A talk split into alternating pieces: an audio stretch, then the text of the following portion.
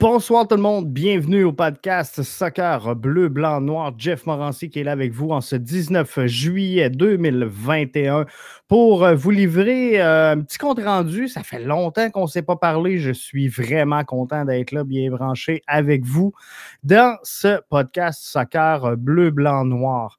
J'ai manqué tout un match du CF Montréal en fin de semaine. Ça faisait 28 rencontres qu'on les attendait.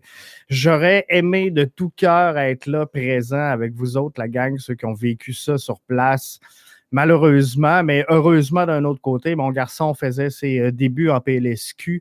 Euh, il y a des moments dans la vie d'un enfant que tu ne peux pas manquer. Alors, je ne pouvais pas me permettre de ne pas être là donc euh, pour ses débuts donc en PLSQ.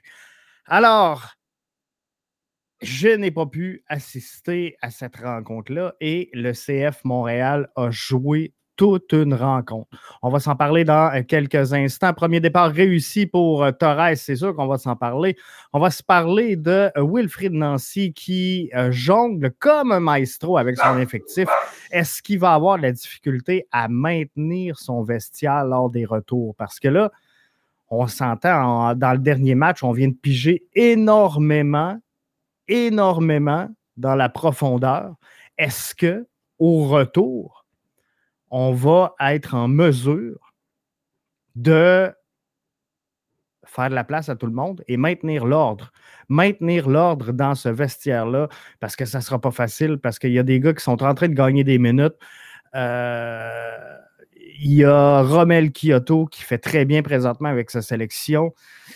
Qu'est-ce qu'on fait avec tout ça? Je ne voudrais pas être des shorts de Wilfred Nancy. On va se parler d'Altidor et Martinez qui se payent la tête du coach. Euh, est-ce que les joueurs sont devenus plus gros que la Ligue? Il va falloir faire attention dans la MLS à certaines choses, à certains points. Et euh, ça, ça n'en fait partie, c'est clair, des points qu'il faudra faire attention. Si chaque joueur qui boude coûte la tête d'un entraîneur-chef, c'est dire que nos joueurs sont plus gros que nos clubs. Il faudra euh, faire attention à ça dans les euh, prochaines semaines. La cloche absente de la rencontre, euh, j'ai dit que j'en reparlerai pas. J'ai dit que je ne reviendrai pas sur le rebranding. C'est un sujet qu'on je pense qu'on a fait le tour. C'est un sujet que je suis tanné de parler. Mais c'est un sujet qui, malheureusement, a éclipsé un peu une belle victoire du CF Montréal ce week-end.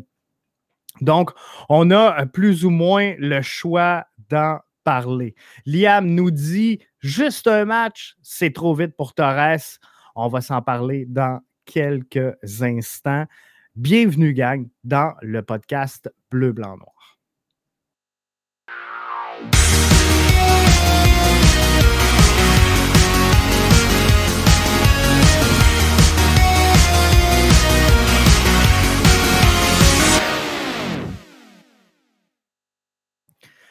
CF Montréal, donc, qui euh, défait Cincinnati, pas une, mais deux. Deux remontadas à l'intérieur d'un même match. C'est incroyable. Donc, belle performance, solide performance, je devrais dire, du CF Montréal. faut le dire, on aime ça se plaindre quand ils sont mauvais, on aime ça se plaindre quand ils sont pas bons, quand ils ont de la difficulté, mais il faudrait souligner quand ils font euh, du travail exceptionnel comme ils ont fait ce week-end. Et euh, je pense sincèrement que là, on a eu euh, un gros match. Je crois que ce week-end, sincèrement, euh, on a eu une belle performance au stade Saputo, malgré l'absence, j'en parlais, des 16-42. les Ultras qui ont fait valoir leur message et j'en suis pas contre. Je pense que euh, ces gens-là ont le droit de manifester. Là, puis je ne suis pas contre le droit de manifester. Et un, des problèmes que j'ai avec le, fameux dossier du rebranding, c'est justement qu'on est. Euh, j'ai un problème avec les extrêmes. Tu sais, je ne suis pas pour les pro-rebranding, je ne suis pas pour les contre-rebranding. Il y a une zone grise entre les deux. À un moment donné, je pense qu'il faut tout simplement tasser la page, tourner la page, pardon, passer à autre chose c'est notre club, c'est eux autres qu'on aime, c'est eux autres qu'on veut voir jouer. Euh, ils ont rendu une excellente performance ce week-end, on ne se le cachera pas. Euh, premier départ réussi pour Torres. Je veux revenir sur euh, ce, commentaire donc, que je viens d'avoir dans la chatroom. Je vous invite à faire pareil, pareil pardon, d'ailleurs, si vous êtes soit euh, via Facebook, soit via euh, Twitter, je vous invite à nous suivre. Euh, je vais prendre les messages également privés, ceux qui me reçoivent, rejoignent via notre plateforme Twitter à Podcast BBN. Je vais vous répondre. On a Sébastien d'ailleurs qui me dit Jeff Beau, beau maillot. excellent, excellent maillot. C'est la deuxième cuvée des maillots BBN Media. Et euh, je ne sais pas si on va le voir clairement, mais regardez le maillot officiel de BBN Media. On a ajouté des fleurs de lys à la grandeur du maillot pour notre fierté donc euh, d'être d'ici, notre fierté d'être québécois. Merci à Mathieu, merci à la gang de Custom Soccer qui euh, a réalisé cette deuxième cuvée donc euh, de maillots. Il y en a qui attendent après, je sais. Euh, on avait fait d'ailleurs tirer des euh, maillots lors de la, première batch. On a eu de la misère à se réapprovisionner. On a vendu également des, maillots BBN Media. Alors, on est revenu disponible donc dans tous les grandeurs, tous les formats. Fait que merci à la gang de Custom Soccer. Mais tout ça pour revenir aux commentaires de Liam. Juste un match, c'est trop vite pour Torres. Euh, moi, je ne pense pas, sincèrement. Torres, si vous suivez le podcast depuis longtemps, si vous suivez le podcast avec nous depuis le début de la saison, ça fait longtemps que je réclamais le euh, départ, la, titularisation de Joaquin sur l'effectif du CF Montréal. Je pense que depuis le début de la saison, il nous avait donné, lorsqu'il a entré euh, en cours de match, nous avait présenté de belles choses, nous a donné des grosses minutes pour le peu qu'il euh, a réussi à jouer, nous a présenté quand même relativement des grosses minutes, des bonnes minutes.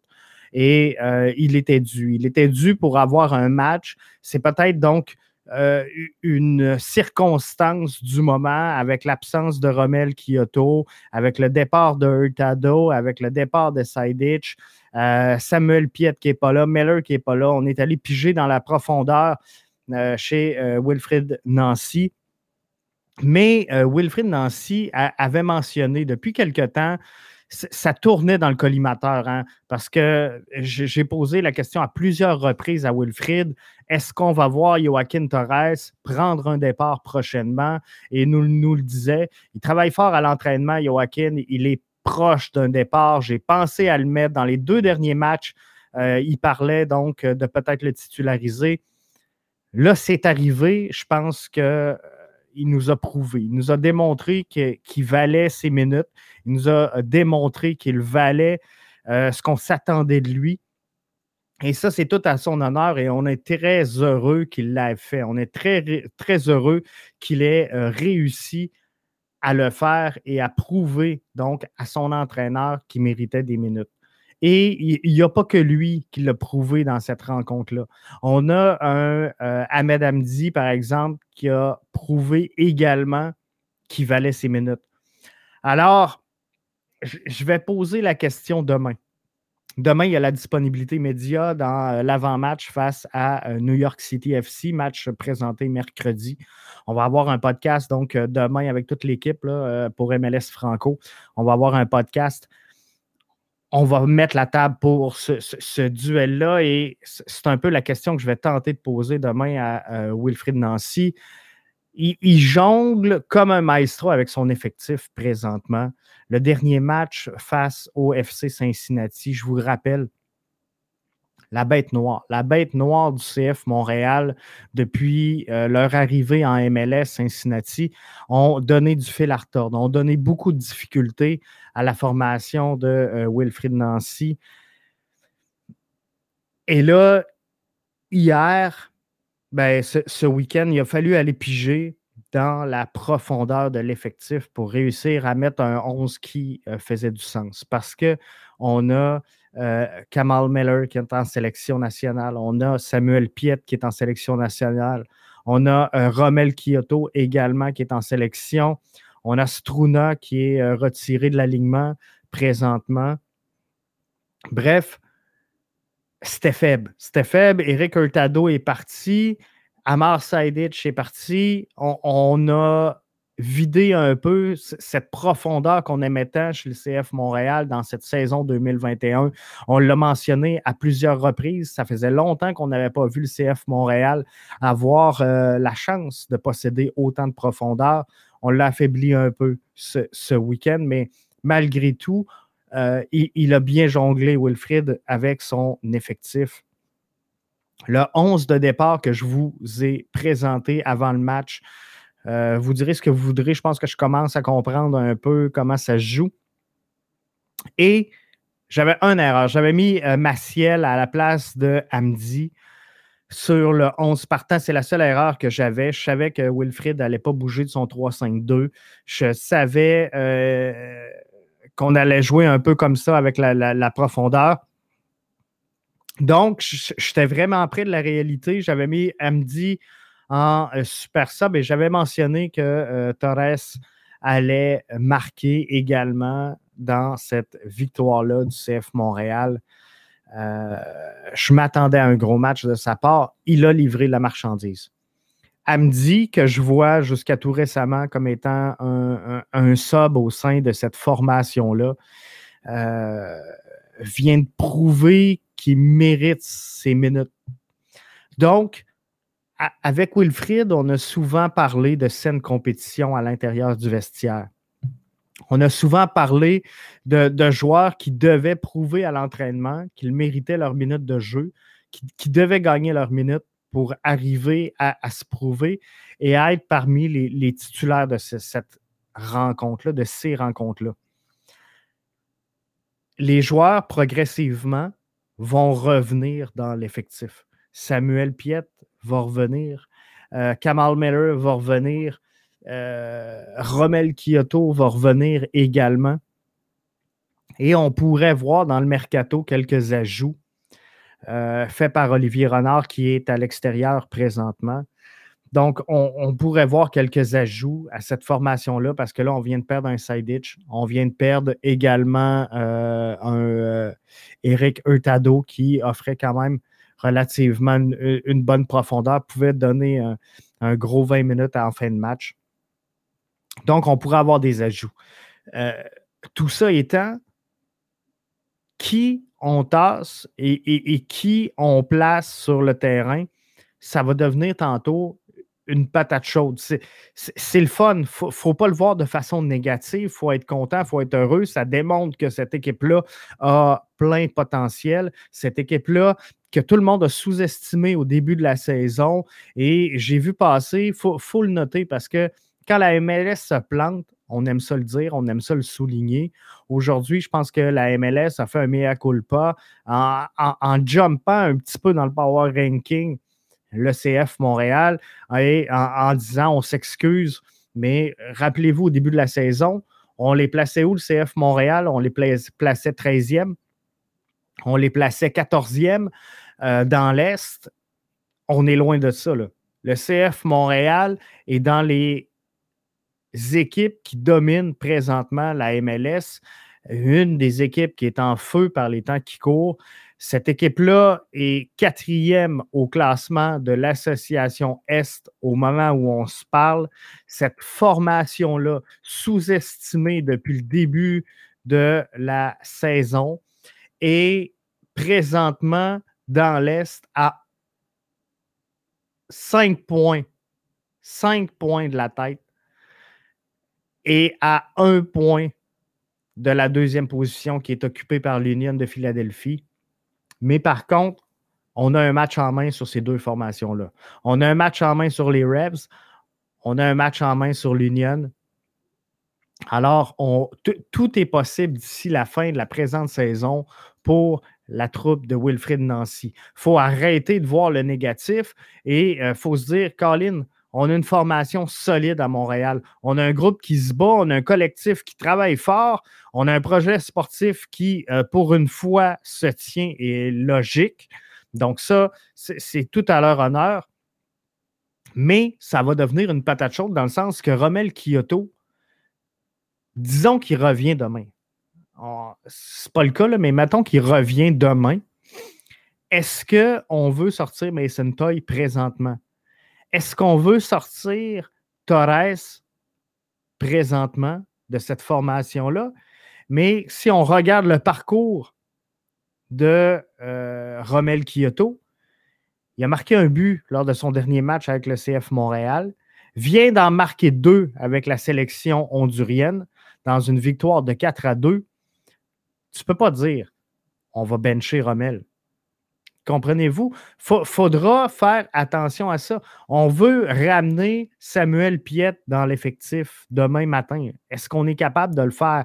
Wanyama, je pense, ne mérite pas de se faire tasser. Et euh, Amdi, je pense qu'il a démontré qu'il euh, mérite également de prendre le prochain départ. Samuel Piette, mérite tout autant. Samuel Piette, avez-vous regardé aujourd'hui sur les réseaux sociaux la progression de sa valeur sur le transfert market? C'est signe d'une bonne chose, c'est signe d'une progression, c'est signe qu'on euh, avance énormément. Mais je regarde euh, la, valeur marchande de Samuel Piette est rendue à 2,5 millions d'euros au moment où on se parle. Elle était à 1,5 il y a moins d'un an et 2 millions au début de la saison. Donc, une augmentation de 66% en 11 mois et de 25% en 3 mois. C'est énorme. C'est énorme pour euh, Samuel Piette. Et si on, on, regarde son classement au niveau des valeurs, troisième valeur du CF Montréal, onzième valeur de la sélection canadienne, 102e valeur en MLS, 237e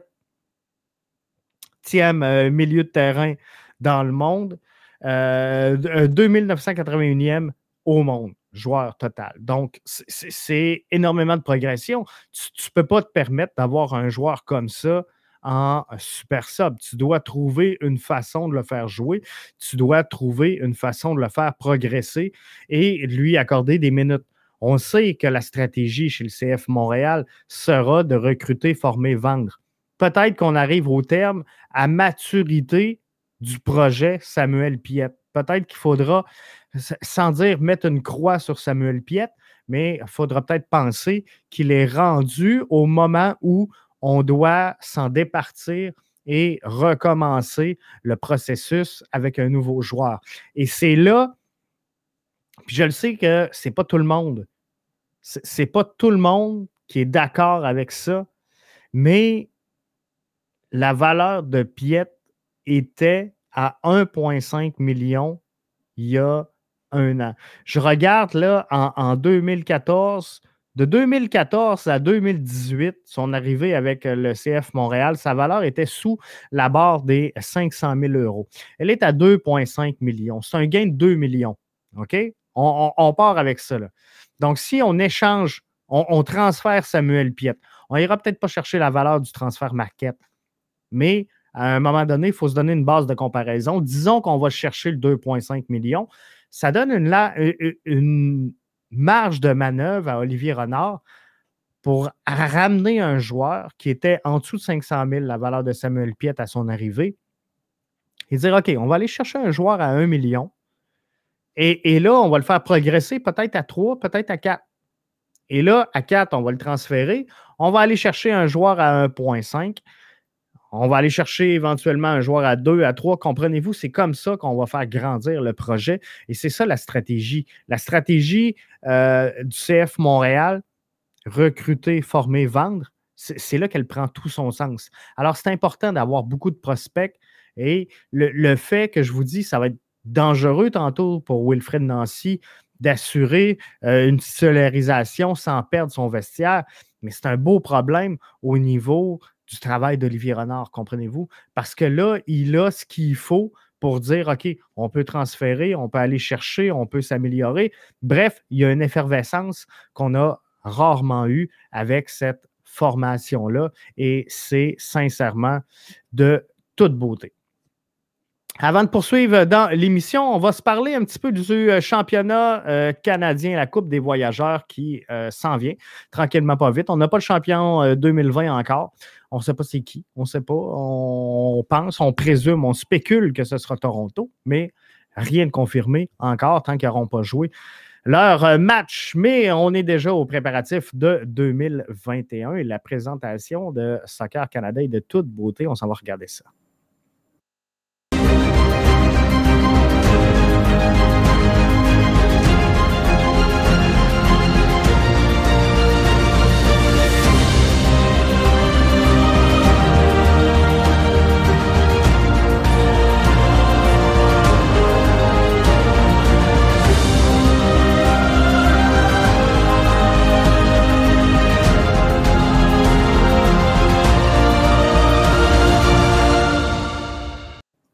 Championnat canadien, donc ronde préliminaire à partir du 15 août prochain, va trouver son apogée, sa phase finale, quelque part entre le 19 et le 27 octobre prochain.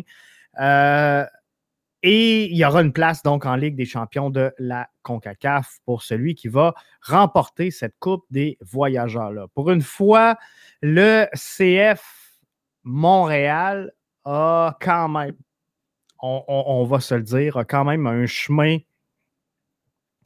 Je, ne dirais pas walk in the park, j'aime pas ça parce que Arius me ramènerait à l'ordre et Arius me dirait Jeff, quand l'arbitre siffle, le ballon est rond pour tout le monde. Il me le dit souvent. Mais euh, regardez là au bas du tableau le euh, match numéro 9, donc le 17 août prochain. Halifax en CPL qui affrontera l'AS Blainville. Chalut Wilfrid Nancy. Euh, pas Wilfrid Nancy, mais. Euh, ah! quelle, quelle, erreur. Je, veux euh, saluer le défenseur. Là. vous êtes avec moi, j'en suis certain et je m'en excuse. Je ne sais pas pourquoi j'ai son nom qui m'échappe comme ça. Mais euh, en tout cas, AS Blainville face à Halifax le 17 août prochain. Le gagnant de cette euh, rencontre-là, de ce euh, duel-là, ira affronter le CF Montréal quelque part entre le 14 et le 22 septembre prochain. le gagnant de cette rencontre-là ira affronter le gagnant entre Forge et le gagnant de Valor FC et Atletico Ottawa. Vandril Lefebvre que je recherchais, merci euh, pour AS Blainville. Je voulais saluer Vandril Lefebvre. C'est fait. Donc, CF Montréal, un, parcours, j'oserais jamais dire facile, mais un, parcours qui euh, risque de les amener en phase finale. On va espérer, on va le souhaiter. Je pense que euh, tout est permis cette année pour le CF Montréal. Ils peuvent y croire, ils peuvent l'espérer, ils peuvent le, souhaiter. Et on, va espérer, on va espérer que ça arrive. Et je pense qu'ils euh, sont capables de le faire pour affronter en finale peut-être bien euh, Josie Altidore et euh, le Toronto FC. Peut-être les Whitecaps de Vancouver, on ne le sait pas. Quoi qu'il en soit, Altidore et euh, Martinez se payent euh, la tête euh, du coach. Les joueurs sont-ils plus gros que la Ligue? Moi, il y a une chose qui me tracasse, puis j'ai pas de problème à ce que Toronto congédie son coach. J'ai pas de problème avec Atlanta United qui change d'entraîneur-chef également. Où ce que j'ai un problème, c'est que Josie Altidore avait quitté la formation du TFC, euh, ou, je ne veux pas dire quitter parce que ça, serait de vous induire en erreur, avait pris ses distances, on va le dire comme ça, s'entraînait à l'écart du groupe. Euh, clairement, ça ne marchait pas entre lui et l'entraîneur-chef. C'était pareil que pour Joseph Martinez qui s'est fait euh, exclure donc du groupe au sein d'Atlanta United par son entraîneur-chef. Les deux ont gagné. Josie Altidore a eu ce qu'il voulait. On a changé d'entraîneur-chef du côté du TFC. Euh, Martinez, même chose du côté d'Atlanta United qui a annoncé aujourd'hui qu'on changeait d'entraîneur-chef. faut faire attention à ça. faut faire attention. Il ne faut pas que les joueurs deviennent plus gros que la Ligue. Et dans cette folie de signer des DP, puis là, on en voit des gros arriver avec euh, principalement l'Inter de Miami, qui signe beaucoup de gros joueurs et qui connaissent très peu de succès présentement, malgré un, line-up assez impressionnant. Et on en a des formations qui ont des gros joueurs internationaux, qui ont des bons dépits. Euh, on a eu une vague il y a quelques années. Cette vague-là semble reprendre un peu de son mouvement. Peut-être que, bon, la saison dernière, c'était un peu plus tranquille au niveau des grosses signatures internationales, mais euh, la pandémie, je pense, a pris une part de responsabilité là-dedans. Et euh, tout ça fait en sorte qu'aujourd'hui, euh, on se retrouve avec ce problème-là sur les épaules qu'un joueur décide de ne plus jouer pour son entraîneur-chef parce que les directives ne font pas leur affaire.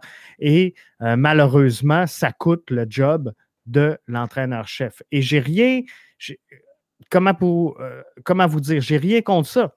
C'est possible que euh, Chris Armas, ça donnait absolument rien du côté de, euh, du CF Montréal. Ça se peut également qu'on avait beaucoup, beaucoup de difficultés avec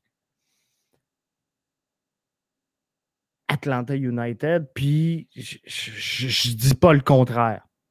Je ne dis pas le contraire, mais faudra faire attention. On vient de me faire remarquer que le titre du podcast n'est pas bon sur les réseaux sociaux. Je m'en excuse. Erreur du pitcher. C'est moi qui ai dormi. On n'est pas dans le débrief euh, contre NIC FC. Donc, il faut juste faire attention pour pas que ces vedettes-là deviennent plus grosses que la Ligue. Il faut qu'il y ait un certain respect de euh, la formation, un certain euh, respect également de la Ligue, un certain respect de tout ce qui se passe dans l'environnement soccer. Et on ne peut pas laisser les joueurs décider du sort de l'entraîneur-chef. Puis je comprends, vous allez me dire, Jeff, ça se fait dans le soccer euh, européen, ça se fait dans le foot, mais on ne peut, pas, peut pas laisser ces grandes vedettes-là dominer.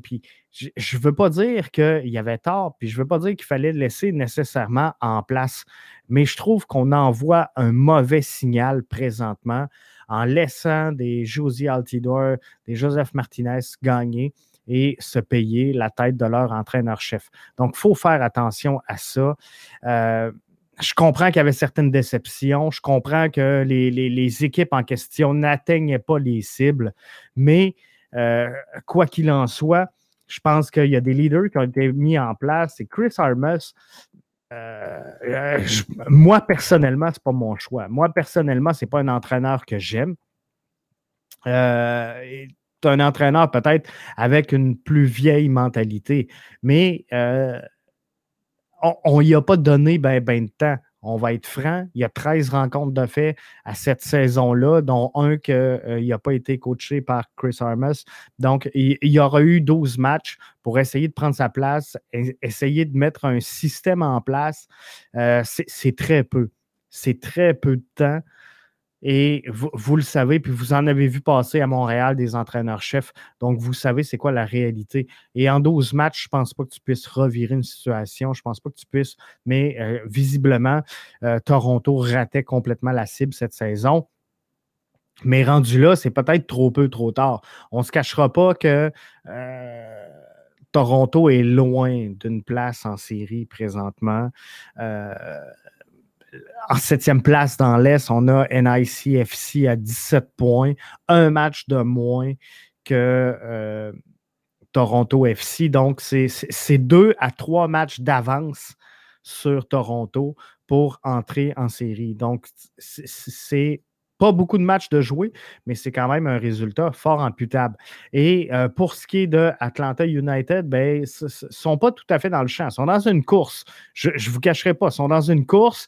Et Atlanta, plusieurs, je suis d'accord avec vous, Plusieurs les plaçaient beaucoup plus haut que ça au classement de la saison régulière. Plusieurs voyaient Atlanta dans les sommets de l'Est et euh, présentement sont dans une course avec euh, DC United, dans une course avec le New York Red Bull. Et eux aussi ont un match de plus que la septième et la huitième place. Donc, c'est fragile. Mais il y a quand même juste quatre points d'une place en série présentement pour Atlanta United. Donc, tout est encore possible. Sauf que euh, derrière eux, soit qu'on voit Atlanta United présentement comme les derniers d'un peloton composé de, euh, par exemple, Columbus, New York City, euh, Red Bull et DC United, ou on les voit premiers d'un peloton composé de Atlanta, Cincinnati, Chicago, Toronto et Miami. Et, tu ne veux pas être dans ce peloton-là quand tu es Atlanta United. Donc, je peux, je peux comprendre la décision. Mais par contre, de voir Joseph Martinez quitter le groupe et au lendemain se rendre compte qu'on euh, limoge l'entraîneur-chef, je trouve ça fragile. Et je, trouve que c'est un dossier, là, on marche sur des œufs du côté de la MLS. Il faudra faire attention à ce genre de choses-là. En terminant, je lance pas de débat, je lance pas de, discussion, je ne veux pas me chicaner avec personne ici à soir. La cloche absente de la rencontre. 16-42 qui avait décidé de mettre aux oubliettes la cloche. Euh, les Ultras étaient là au match. Les Ultras ont présenté une bannière. Les Ultras ont fait valoir leurs points. Euh, c'est correct. C'est correct. Ils ont le droit de ne pas être d'accord avec ce qui se passe. Ils ont le droit d'être ailleurs avec le rebranding. Euh, c'était leur équipe de cœur. Euh, je, peux comprendre tout ça. Ils sont bien, bien, bien émotifs. Puis c'est correct. Mais il était là. Il était là. Il était habillé en bleu, blanc, noir. Il supportait notre club. Euh, et ils ont fait sentir leur mécontentement à la direction. Rien à dire. La cloche absente de la rencontre, on reproche à l'impact d'avoir bafoué son histoire. On reproche au CF Montréal d'avoir effacé l'histoire de, de l'impact de Montréal. Et du côté des 1642, s'il y a un symbole, une chose à laquelle on pouvait s'accrocher pour dire, regarde, nous, on, va faire perdurer l'histoire. On va poursuivre l'histoire, on va continuer de l'écrire. On aurait pu prendre la cloche, la modifier à l'image de l'impact de Montréal. On aurait pu la mettre bleu, blanc, noir avec la fleur de lys et euh, marquer IMFC dessus il y avait plein d'affaires. On aurait pu l'enrober si on ne voulait pas directement la peinturer. On, aurait pu travailler à ce que cette cloche-là devienne un symbole euh, clair de l'impact de Montréal. Au lieu de ça, pour reprocher au CF Montréal d'avoir bafoué l'histoire, on a effacé une partie intégrante de l'histoire de cette formation-là pour protester contre le fait qu'on effaçait l'histoire. Il n'y a rien à comprendre, selon moi. Et je, suis sincèrement, sincèrement, je, finis avec ça parce que je ne veux pas débattre là-dessus. Je vous ai dit que j'en parlais plus, je vous ai dit que je passais à autre chose, mais sincèrement, là, il y a deux, trois choses qui me gossent. On a eu le match de l'année au Stade Saputo en fin de semaine. On a eu tout un match on devrait tout être content. Et là, on parle Gilmore out, Gilmore out? Euh, passons à autre chose. On, est rendu au 14e match de la saison. Il euh, faut tourner la page, il faut passer à autre chose. Puis soutenez Montréal, soutenez votre club. Regardez l'impact, mon gilet, mon maillot de l'impact officiel est là. Ce n'est pas un maillot du CF Montréal, c'est un maillot de l'impact. Je, soutiens la même organisation, le même projet sportif. Puis, euh, so what, qu'il soit rose, qu'il soit mauve. Mais, ça, c'est mon point de vue personnel. Puis vous avez le droit au vote, puis je ne vous attaque pas là-dessus. C'est bien correct. Mais je ne suis plus capable. Arrêtez, là, IMFC est plus grand que CFMTL, puis euh, Club de pied, puis les flocons. Plus capable, plus capable. On peut-tu parler de ce qui s'est passé en fin de semaine? On peut-tu parler de notre club qui, normalement, se fait tout le temps remonter à chaque match et que là, on, a un club qui a remonté deux fois dans le game. Tu sais, euh, euh, euh, gardons ça sur le soccer. L'autre point, plus capable, la, la satanée comparaison avec le Canadien de Montréal. C'est lourd, c'est lourd sincèrement, arrêtons de, de, critiquer. Montréal est une ville de sport. Montréal est une ville où il y a les Alouettes, où il y a eu les Expos, où il y a le Canadien, où il y a le CF Montréal, où il y a le Rocket de Laval, euh, jadis, où il y a, comprenez-vous, il y en a eu du sport, il y en aura, il y en aura encore, peut-être le retour du baseball. Arrêtons, arrêtons de dire Ouais, mais les Canadiens, on en parle trop. Ah, si la couverture n'est pas bonne. Non, arrêtez. C'est pas ça qui manque, la couverture du CF Montréal, il n'en manque pas. Je vous le dis, là, il y en a plus qu'en masse. Puis, sincèrement, là, il y a des disponibilités médias à tous les jours. Puis, à, un moment donné, on, dirait qu'on on est tout le temps la, la même gang de 10-12, puis il y a tellement de disponibilité média qu'on ne sait même plus quoi poser comme question parce que là, l'ancien match est passé, le nouveau n'est pas arrivé. Fait que là, entre les deux, là, euh, à un moment donné, c'est quoi qu'on demande? C'est quoi qu'on demande? C'est quoi qu'on veut savoir? Euh, elle ne sait plus. Elle ne sait plus, sincèrement. Fait qu'on euh, s'invente des questions, puis là, on va finir à parler. Ce, qu'on reproche aux Canadiens de Montréal, de savoir c'est quoi la couleur de la maison de Kerry Price, puis on a-tu vu la blonde de Price le restaurant, puis là, les petits-enfants, à un moment donné, là, on, va tomber là-dessus. Là. Parce que là, on connaît Samuel Piette, on connaît sa blonde, on connaît ses enfants, on sait qu'il loue des condos. Euh, on, a découvert la, femme à la scie, la palaine. Tu sais, à un moment donné, on, peut-tu rester soccer puis arrêter de vouloir reprocher tant de choses aux Canadiens puis essayer d'être pareil? Je trouve ça complètement ridicule, mais c'est mon opinion personnelle, by the way. Mais la cloche pas d'accord avec son absence en fin de semaine. Je reviens en terminant. Altidor et Martinez se payent la tête des coachs. Mon chum et Arius, qu'on va retrouver sur demain. Jeff, je suis d'accord à 100% mais les entraîneurs doivent aussi s'adapter aux joueurs étoiles qui font vendre des billets et de s'adapter aux objectifs de la direction du club. À ce niveau, les entraîneurs sont tous sur des, des chaises pardon, éjectables. Euh, je pense que oui. Je pense que oui, sincèrement. Mais euh, c'est sûr que les joueurs, les, entraîneurs doivent s'adapter aux, joueurs étoiles. Ça, c'est certain. Et je ne te cacherai pas, Arius, que présentement, euh, une chose qui me fait, tu sais, moi, je pense que le CF Montréal est, rendu là. Puis là, je viens de faire une petite aparté, là, puis je me suis perdu avec cette comparaison avec le Canadien. Mais euh, moi, je pense que ce qui compte, Arius, c'est le résultat sur le terrain sais, qu'on arrête de dire ah, le Canadien, ils ont, toute une couverture, puis là, il n'y a personne, puis là, euh, le Canadien a plus de commentaires sur RDS que, tu sais, euh, on s'entend, là, c'est même pas la même façon de procéder.